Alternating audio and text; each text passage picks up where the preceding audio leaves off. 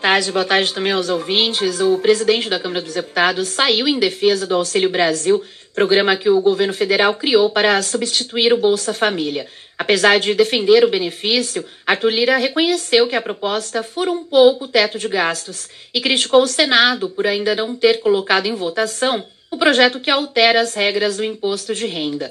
Para Arthur Lira, a falta da apreciação da matéria por parte dos senadores é o que provocou a falta do orçamento necessário para o Auxílio Brasil, sem ultrapassar o teto.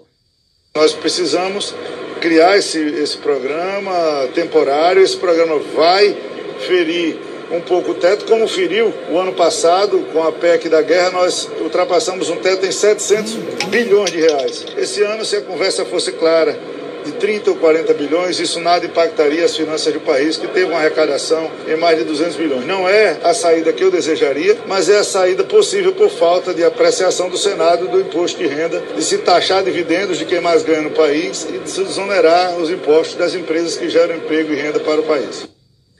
Hoje, Arthur Lira participou de um evento aqui em São Paulo e nesta semana a Câmara a gente não tem nenhuma base científica, ele vai justamente pagar sobre isso.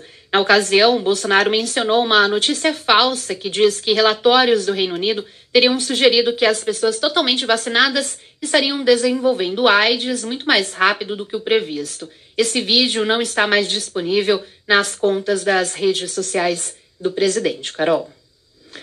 Obrigada, Natasha.